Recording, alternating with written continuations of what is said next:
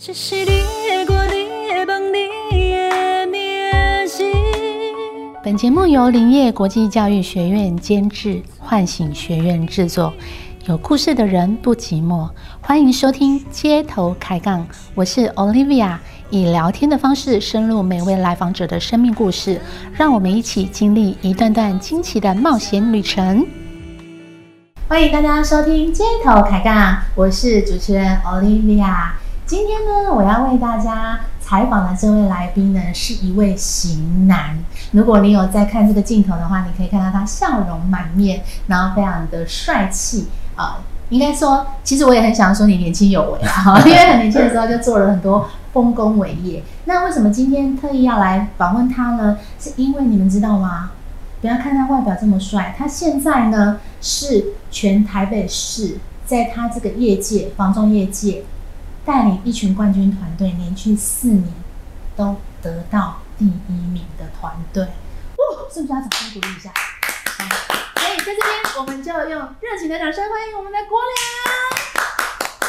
国良你好，你好，你好，主持人好，那个各位观众大家好，呃，我是国良，很开心今天能够来参加街头开杠这个节目。啊，街头开杠，biang biang，好，国良，哇，你你知道学姐为什么要邀请你来参加我们的节目吗？嗯，不知道我长得帅吧？好有自信啊！对，的确是，的确是，这个叫做有实力的帅。好，那主要是因为哈，我有跟国良聊过，然后看过他一些简历，呃，想要给一些年轻人，如果你听我们的节目，你是个年轻人的话，可以听到一些生命的故事，因为你做过蛮多故蛮多工作的啦，可以是这么说。是，对呀、哎、怎么有办法这么年轻，然后就开始想要工作？一般不就是我们那个年代都要读书呢？呃，是因为其实从小成长家里的环境并不是这么的好，所以我觉得我想要赚钱，哦，我对于赚钱的渴望度是算蛮高的，嗯，很想赚钱啊。对，很想赚钱。那你几岁就就开始工作？大概专科一年级吧，专科一年级大概就十七岁了。十七岁正是爱玩啊、交朋友、hang out 的时候，你就去工作了。对我们，我就是利用呃中午甚至中午休息的时间，还有这个下课的时间跟寒暑假的时间都去打工。全部都在打工，对，时间完全没有浪费掉，没有浪费掉。哦，太棒了！那做过那么多的工作，就是有一个动力想要赚钱。对，啊是。那后来怎么又会有这个创业的机会？呃，这个创业机会是在呃你是一直想要当老板吗？啊你是从打工开始就想当老板？呃，应该是说出社会啦，出社会才开始想要当老板。出社会？嗯对，真的哦、对，过去年轻的时候是想要赚钱比较多嗯，这样子。嗯哼嗯哼，然后就去，因为以前的男人啊都需要当兵，你们以前男人当兵要多久时间？两年啊，两年，那个年代两年哈。对，对两年对，对。对我爸爸那个年代，他就要三年以上，对对是。两年很扎实的。嗯啊，当完兵之后就想要，诶如果之前很想赚钱，你就会想要找一份更好的工作，是是，嗯，所以就开始工作啦。对。当然，我退伍之后，其实我没有浪费太多时间，我一个礼拜内就上班了。好快就通。常通常，呃，很多人他是退伍之后被超了两年嘛，然后就会想说要放松一下，去玩啊，对，然后才开，等多久后才开始工作。但我一个礼拜内我就找到工作，并且就上班，一样很想赚钱。维持你年轻的那个勤奋感。是是是，对我就很想赚钱，然后就开始、就开始到那个就是做事务机公司正大行，正大行啊，到我以为是卖手机，嗯没有哎、做事务机啊。事务机、影印机、传真机、打卡钟。哦对，所以业务职啊，但是那时候领多少钱？那时候薪水的话，大概底薪我记得是两万二上下，两万二，二十二 K。二十，真的是二十二 k，但是是嗯二三十年前的 二十二 k，是是，对，透露一点年纪哦。对不过那时候是蛮平均的啦，大概大概那个薪水就还不错，就是一般入职的薪水。嗯，对对，出社会，够吗？你那么想赚钱，嗯，生活够了，生活够，嗯，生活可以的，嗯对。但会想变动吗？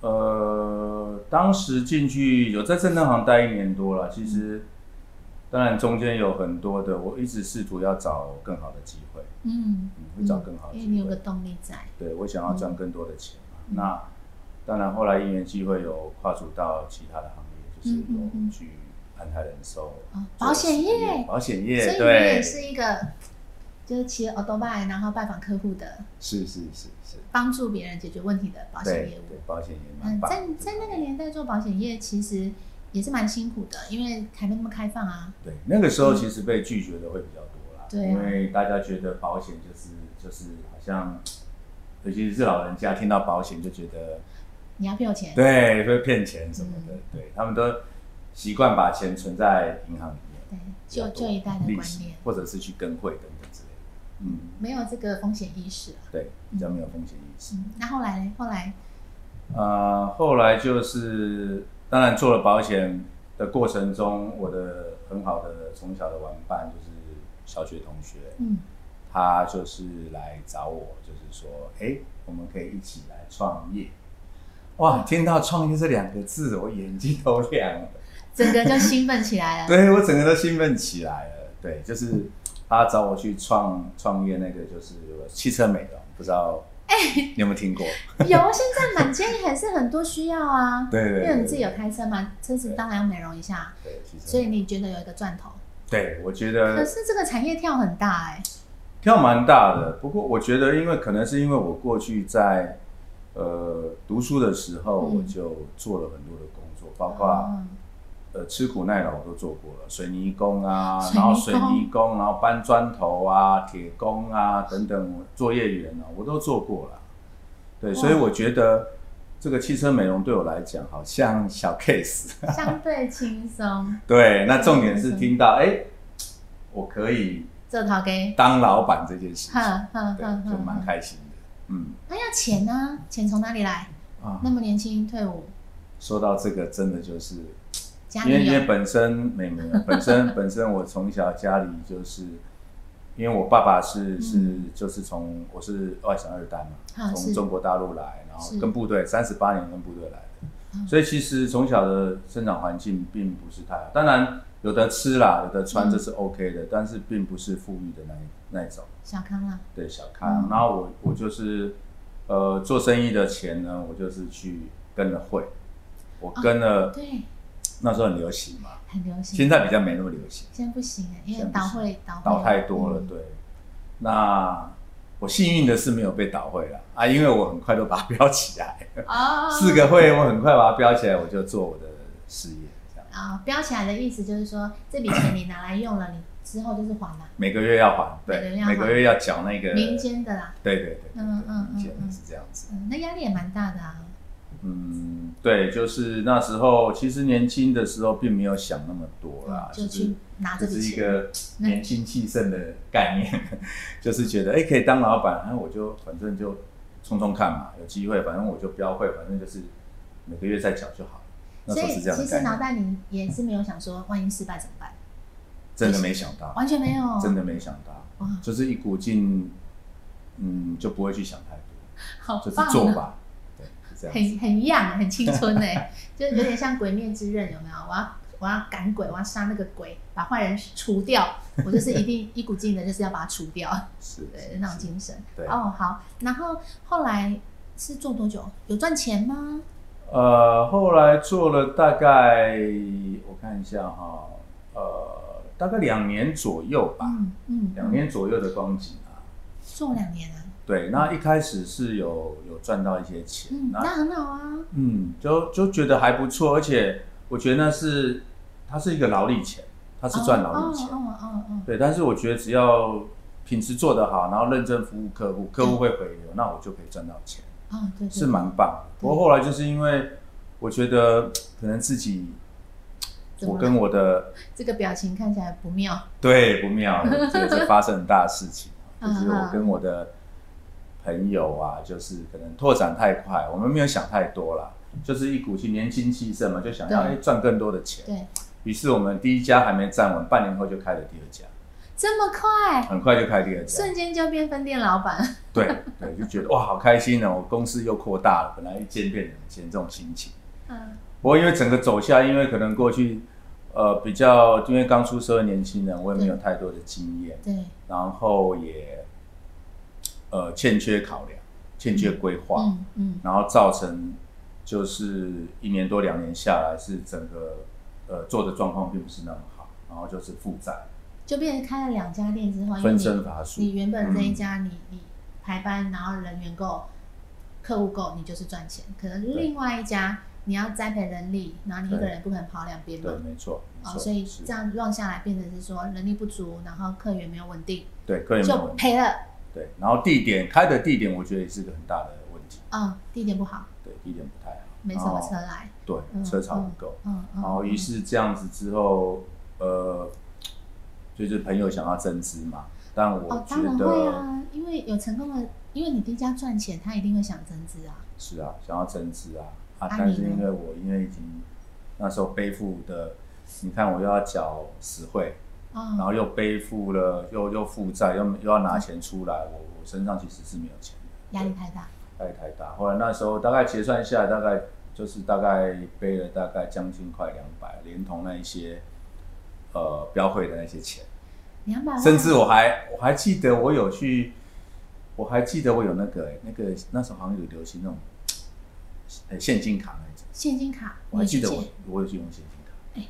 现金卡是我们那个年代的现金卡是 George m a 对对对对对，也是，好像是那一个，那其实对那害人不浅，因为那利息太高了。对，利息太高，你有用到，嗯，我有用到而，且负债两百万在那个年代其实算多哎，算蛮多了。民国八十大概八十五年左右，八十六年的时候，很多。嗯你人家公司要还你三五年跑不掉。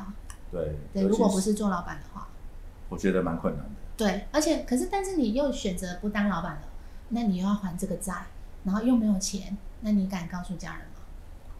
呃，其实那个阶段我是人生的一个蛮大的一个低潮因为呃这个事情我都呃我有跟我有跟大概跟我妈妈说了，但是我爸爸不敢讲，妈妈大概也知嗯知知道一点点。啊、那那个时候算是一个人生蛮大的一个低潮了。对啊，当然啊，嗯，因为你从年轻就那么独立，然后自己呃给一点生活费之后，所有的费用都是你自己打工赚来的，可是你从来没有想过要伸手跟家里要钱，嗯那那是一个蛮大的一个挣扎哎、对这件事情对我来讲，我也沉淀了大概一个月左右的时间啦，因为嗯我我那时候当下我的心情是说，哎、那我我接下来我要到底要往哪里走？那我接下来能够做什么？我嗯，难道就这样子了吗？啊，那时候妈妈有怎么帮助你？妈妈就说真的啦，妈妈也是那时候也是辛苦的上班族嘛，做做上班族就是电子公司的的员工，对作业员这样子。其实他也没有太多的钱可以帮我了，她好像听说你没有钱吃饭，还要给你是不是？对他还会偷偷塞钱给我。那我当下其实是心情上面是非常的五味杂陈啊，就觉得怎么会，呃，就我自己出社会了，嗯那还要妈妈这样拿钱给我，嗯。觉得当下其实还蛮觉得，也觉得蛮不孝的啦，然后也觉得自己就是怎么会这样子，嗯，嗯嗯，也就会有有这种很，因为一旦创业之后的这个失败的负债，那其实就是一个很大的压力。那你知道压力就很像一个乌云在你的头上，你走到 A 点跟着你，走到 B 点跟着你，睡觉也都跟着你，对，是这样子，这根本拿不掉啊。对，哦实，对啊，而且妈妈塞那个钱给你，一定在你心里造成一个蛮大的冲击。确实你，从来就是一个乖小孩，你很独立嘛，你不用跟他拿钱，但是你是怎么告诉自己说这一刻是你一个最好的学习？你那时候是怎么跟自己对话？OK，那时候的内心对话，当然发生这件事情的当下，我呃，除了刚刚所讲的，我我内心有一些，就是一直在盘算，说我接下来该怎么办，怎么做，哦那我可以，我是不是就只能这样子？嗯难嗯道我就变成一个负债一直负债下去的人吗？嗯。那后来，当然我也想过要去国外工作，因为我朋友跟我介绍嘛，就想说要去中国大陆，那很薪水也不错。对那时候台商真的还蛮蛮踊跃的，对，但是他介绍我去做那个工作，其实我自己也会比较评估啦，因为那毕竟是就是要每天陪陪厂商喝酒的。喝酒啊喝酒，不是要去一些比较好的地方。对啊，但是我我自己又是我自己 酒店啊，对很流行酒店招待客户。我自己对这方面，我觉得我并不是有太大的兴趣啦。哦，所以你不是因为酒店心动想去，不是不是不是，所以他开了条件，赚那个钱，对，他说一个月可以十万块，十万很高哎、那时十万的。收入，对，只要而且你缺上按来钱，号，对，重点是我缺钱，但是你那个 yes，你那个 yes 没有讲很快，对我没有，我说我想一下，但是我几经想一想，因为毕竟啊，中国大陆还是很陌生的、嗯。那毕竟那时候，呃，爸妈爸妈都还在台湾嘛，对。对我觉得还是台湾比较熟悉，因为其实相对 在那个时间点，我有点变有一点保守了啦，就是因为因为这件事件我保稍微保守了，对已经低潮了，对。已经低潮，之前讲台语来讲，就是已经掐压鬼啊，嘿，对对掐压对，没鬼错。对，对，那后来就就这个部分，呃，我就没有评估。那后来是，我就觉得说，嗯，我画一个转念，哦嗯，转念就是说，我觉得我不应该只是这样子，因为我一路有来，我都靠我自己，我可以打拼赚到钱。嗯。那我相信我自己，因为我对我自己的要求其实是蛮高标准的，我对我自己是很要求，我是一个规律又纪律的人。看得出来，嗯，所以我觉得我可以，我可以，我可以站起来。我觉得我不是这样子。对。那当然，这个时间点呢，我我后来就承接大概一个月左右。一个月，对，嗯然后我就蛮短找时间呢，呃，不算长啦，对，不算长，嗯对，但是就稍微沉淀了一下，对，调调整自己的心情，因为毕竟那个负债的金额其实说真的不算小，对，每个月要还，嗯嗯，对一个年轻人来讲，很大很大很大，一百万其实就很多，三十万其实就要还很久了。对，三十万要还很久。对，对对，这样讲就是代表说本人也经历过这个负债的体验，三十万其实就要还很久了。真的哈、那个主持人也遇到这样的情形过，对，对我们看起来也是冒险泛滥的。冒险犯。对是啊啊，对。啊。然后后来，那后来，对，后来就是呃，我就找我以前正旦的同事聊聊天，我把我遇到的情形嗯告诉他。嗯嗯，那我觉得他给我一个很好的建议，那这也是我一个贵人嘛，他也是算我的贵人。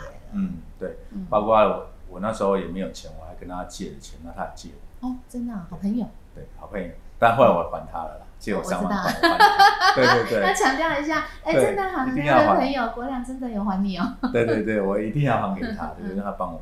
然后他告诉我一句话，就是说，哎，那你现在跌倒了，那你是不是从最熟悉的地方开始站起？鼓励你啊。嗯，鼓励我，嗯，对他鼓励我，其实我觉得你有一个特质，就是说你愿意在你朋友面前承承认你的失意，对，承认你跌倒了，因为有一点走投无路。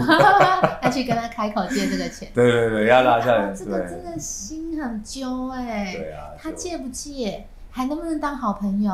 对啊，就是怕啊。不能再当好朋友这件事情。啊，是是嗯是。嗯嗯，然后后来他就鼓励我这件事，哎，我听了我觉得也是蛮有道理，因为毕竟正旦他是我算是熟悉的嘛，嗯。算是熟悉的，因为正旦那时候做的时间比保险还要久。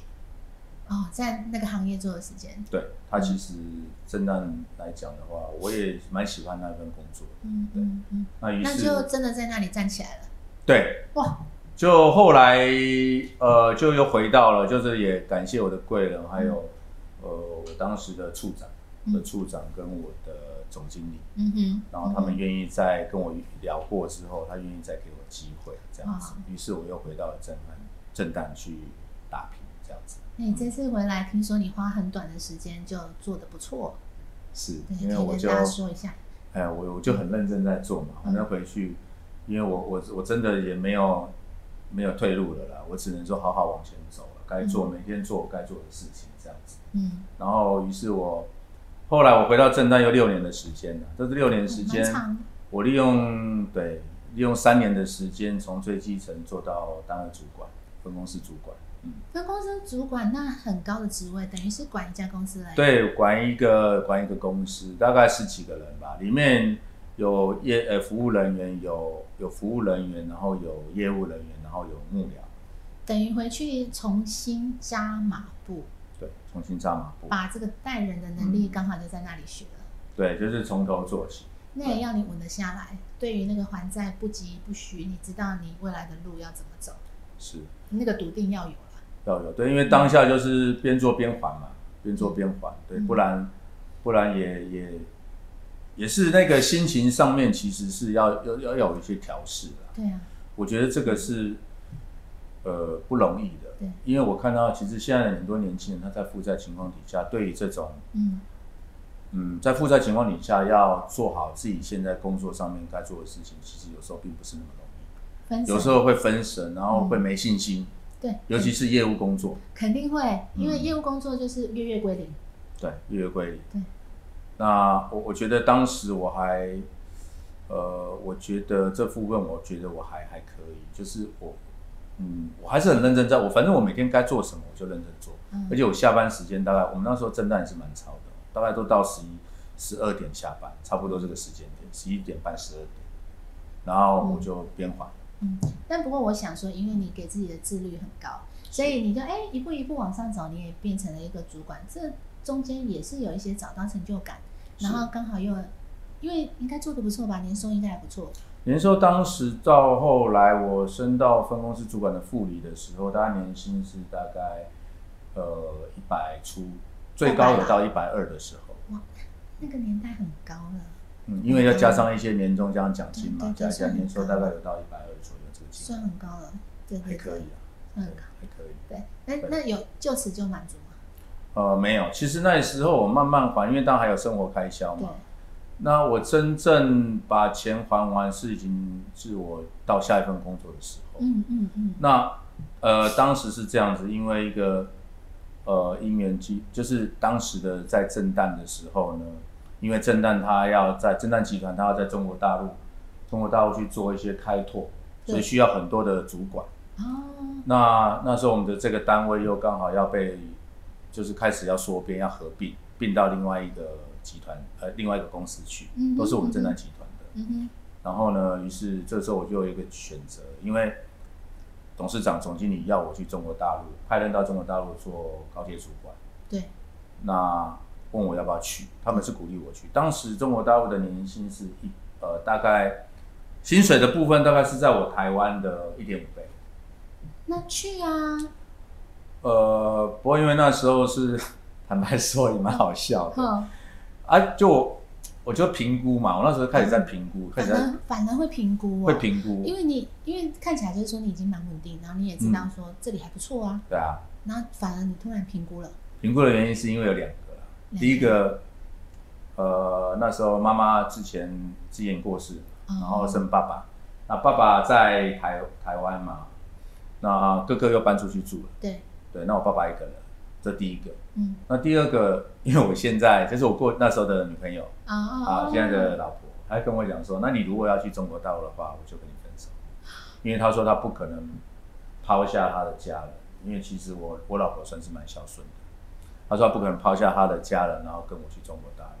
再者，她知道男人到中国大陆没好事，这是很大的一个关键重点呐、对，啊，所以就吵起来了，哎，也没有吵起来，没有吵起来，他就告诉我这样子，然后我就自己评估了。你就自己评估了，对，那这个事情其实我想了将近有半年的时间，嗯因为那时候就是选择，要么就是到中国大陆去，对，那要么就是呃，可能就会换工作，哎，你那这个评估期还蛮长的，蛮长的，因为 之前当老板很快嗯，因为那时候已经三十二三岁了，啊，我在评估，沉稳了，对，因为对毕竟过去有失败的经验嘛，人生下半场了，对，人生下半场要拼一把，对，那就是你因缘机会就留下来了哈，嗯，后来我就评估之后，我觉得还是留在台湾。嗯哼嗯哼。那这时候呢，当然要找工作嘛，对不对？这很重要，要吃饭嘛，哼，对啊，因为你这个高薪的机会你也不想拿了，是，可是又想要更高，对我想要更高。我那时候就想说，哎，我当然一个信念就是说，我觉得我这么认真在做事情，那嗯我用同样的时间，嗯同样的认真，我觉得我应该可以更好的收入。嗯哼，嗯哼那这时候后来，哎，我又遇到贵人，谁啊？这贵人就是我现在的老婆，哇还有我的小舅子。于太太你好，哦，小舅子，老，对，然后我我这时候他们鼓励我啦，就是说，哎，鼓励我来可以做做，因为他们过去是做过房仲的，对对，我说，哎，你可以做房仲啊，嗯房仲有多好多好，有什么样的未来啊，然后可以赚很多钱啊，嗯然后接下来我们可以。哎，做得好，我们可以一起开公开那个房仲公司啊！我听到，哎，又是开公司，又是开公司，还蛮吸引我的，有感觉，对我还是有感哦觉，对，因为其实那时候负债也还完了，觉得可以，呃，差不多，还到差不多了，嗯觉得可以了差不多了，是。但不会怕说又有一个钱动吗？呃，我那时候当下的一个想法是，嗯。我还没有想说要，当下我没有想说要想那么远，只是听到这个还蛮兴奋，哦，就是一那只个直觉，想说，对，我想说，那诶，这个行业好像听起来也蛮好赚的，可以赚不错的收入这样子。对，事实上是真的，每个人选择行业不一样，对，选择行业有些行业真的赚钱速度是比较快，是，然后后来我当然就是哎、又下定决心，因为这事情我想了非常久，然后后来我想好，那没关系，那我就去试试。嗯哼，于是我就到了，呃，就离开了嘛，离开了正大，然后我到新运房屋去面试了，到新运房屋面试。当然，面试过程中有一些发生了一些插曲啊，那我觉得那个都是一个过程啊，因为怎么说？呃，因为这个插曲就是因为我的资历对资历看到我的资历就是人家有一点怎么敢带你呀、对，就是人家不太敢带我，要差一点没有工作这样子。就说只要没有人愿意带你，你就没有面试上这样。对，如果只要没有人愿意带我的话，其实我是被没有被录取。了解了解。所以那时候你的小舅子他们就建议你开公司，然后心痒痒对，建议我呃建议我去开房仲做房仲，哦，然后做房仲信义信义的就刚好这么严格，然后可是又录取了你，对，又录取了我。就开启了你一个，这有点像是高年级实习生哎，就是、我觉得感谢身边很身边很多贵人，对，因为高年级实习生那部电影就是说他他职场已经很多经历了，可是他在转过去要从头开始。对，对呀、你要从头开始哎、你上。百万年薪，然后你放弃一个就是呃分公司主管的身份，然后变成一个出街的是。房仲业务，是，哇，这心理的那个承受的强度要蛮大，因为三十二岁算是一个要成家立业，就是未来的一个对，开始了。是。嗯。因为到达这个阶段，呃，我觉得我听到人家讲一句话，嗯。就是说，呃，蹲得越低，跳得越高。嗯。所以相对的，我过去主管的身份到达重新重新踏进房仲业，从基础基呃基就是基本的那个业务员做起，嗯那必须身段也要放下，因为过去必须都是大部分是我在在支持人家嘛，啊在领导人家嘛，那啊现在我要被领导了，那个心境上面是差很大。差很大。对，不过我告诉我自己，我觉得，呃，我觉得因为我也没有退路了，坦白讲，我只告诉我自己嗯，背水一战，然后我就是盯着钢盔往前冲。嗯因为三十几岁，你说三十几岁转职，我又没有其他的一技之长，嗯，就只有业务业务方面我还 OK 的，业务底子，嗯，对，嗯所以冲了，嗯，我就冲了，对我就很努力的在做，进到房仲我很努力在做。你，做多超啊，呃，我大概每天下班的时间，大概回到家大概都十二点半以后，差不多。超哇，这个这个这个行业，你有想过要这么超，你要做吗？你有想当然过这个问题吗？对，没有，当然中间有怀疑顾虑了。真的，我中间大概一年内的时间，我曾经告诉问我自己，我真的适合这个行业吗？因为真的其实坦白讲蛮辛苦的，对，蛮辛苦的。每各行各业有自己的酸甜苦辣，其实真的要踏进这个行业才知道。对，那毕竟跟过去的行业别是不太一样的。那是什么支撑你继续下去？嗯，后来我觉得，当然在这个地方我也成长了很多，嗯哦包括人的连接啊，嗯还有呃如何经营客户，嗯还有包括那个收入部分也提升很多的。的对，那我觉得我成长了很多，在这边又又跨了一阶，又成长了哼，。对，那当然我还是没有忘记我曾经呃告诉我自己的，因为我进到房中之后，我告诉我自己，我要么我就是自己开店，对，自己开房中，啊，哦要么我就是做到高阶主管。嗯所以很明我还是要坚，持下去。对很明确，很明确，没有放弃的机会了啦。对，非常明确。嗯，很明确哦，所以嗯后来就真的就开始做自己的电动，做自己的店。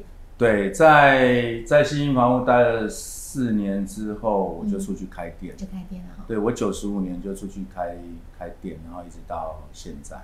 这经营的很好哎、你知道吗？哎、各位听众，房仲业其实它是一个很白热化的区域，尤其是在这个台北市。然后你在台北市还可以做到，你你用收多少？可以跟大家透露一下吗？呃，就是我团队到呃去年度一百零九年是破亿，佣收破亿。哇，一个一个用收破亿的团队。是哎，如果你是做房仲业，或者说你任何是带团队的人，想不想要听一些秘诀？